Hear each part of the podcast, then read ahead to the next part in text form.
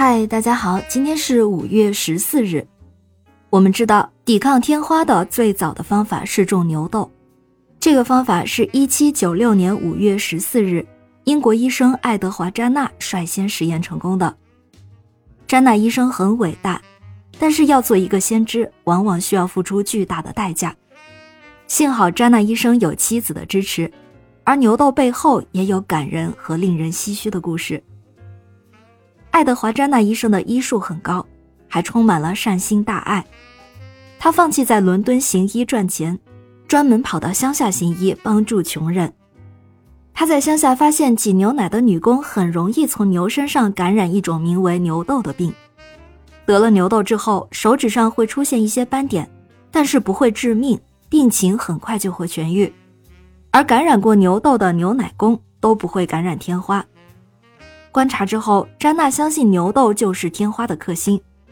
一七九六年五月十四日，一个名叫萨拉的挤牛奶女工找詹娜看病，詹娜就将她身上的牛痘接种到园丁八岁的儿子小詹姆士的身上。她先从萨拉手上的斑点取下脓水，然后在小孩的手上用刀划一道小伤口，把脓水挤进伤口。五天之后，小詹姆士得了牛痘，没多久就好了。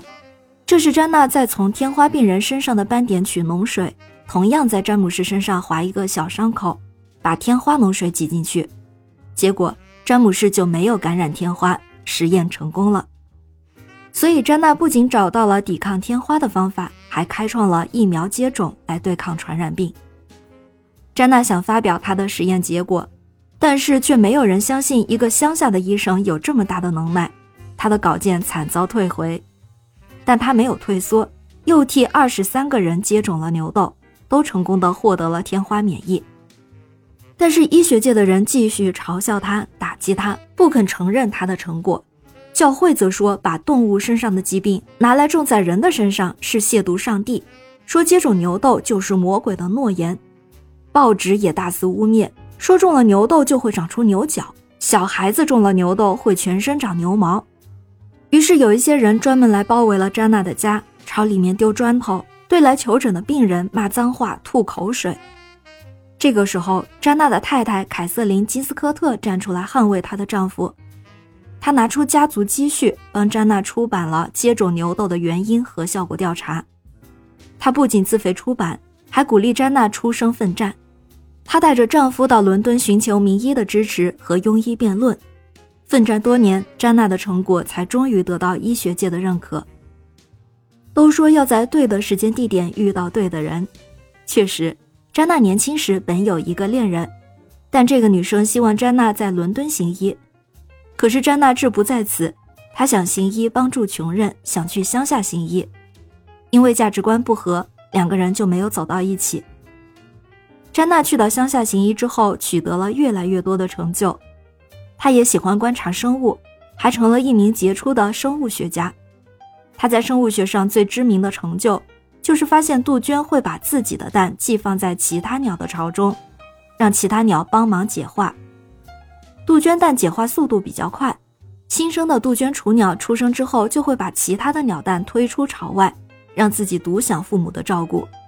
这都是他所观察到的，也是在乡下行医的期间。他听说有一个名叫凯瑟琳·金斯科特的女生，宁愿放弃贵族地位和优渥的生活，跑到乡下来教小学。詹娜就去拜访她，结果这两个人一见钟情，志趣相投，很快就结了婚。后来詹娜受到各种攻击，也是幸亏有凯瑟琳守护在她的身边。而詹娜则说，在任何地方，只要能看到凯瑟琳的笑容与平安，一切外界的攻击都算不了什么。后来，詹娜用牛痘对抗天花的成果得到了各方的赞扬。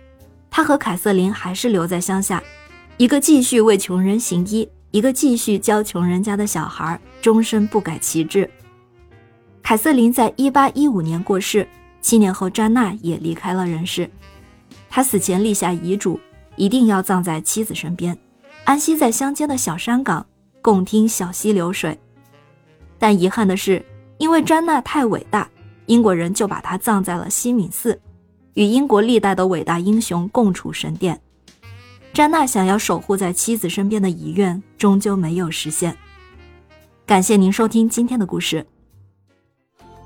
咩咩 Radio 陪伴每一个今天。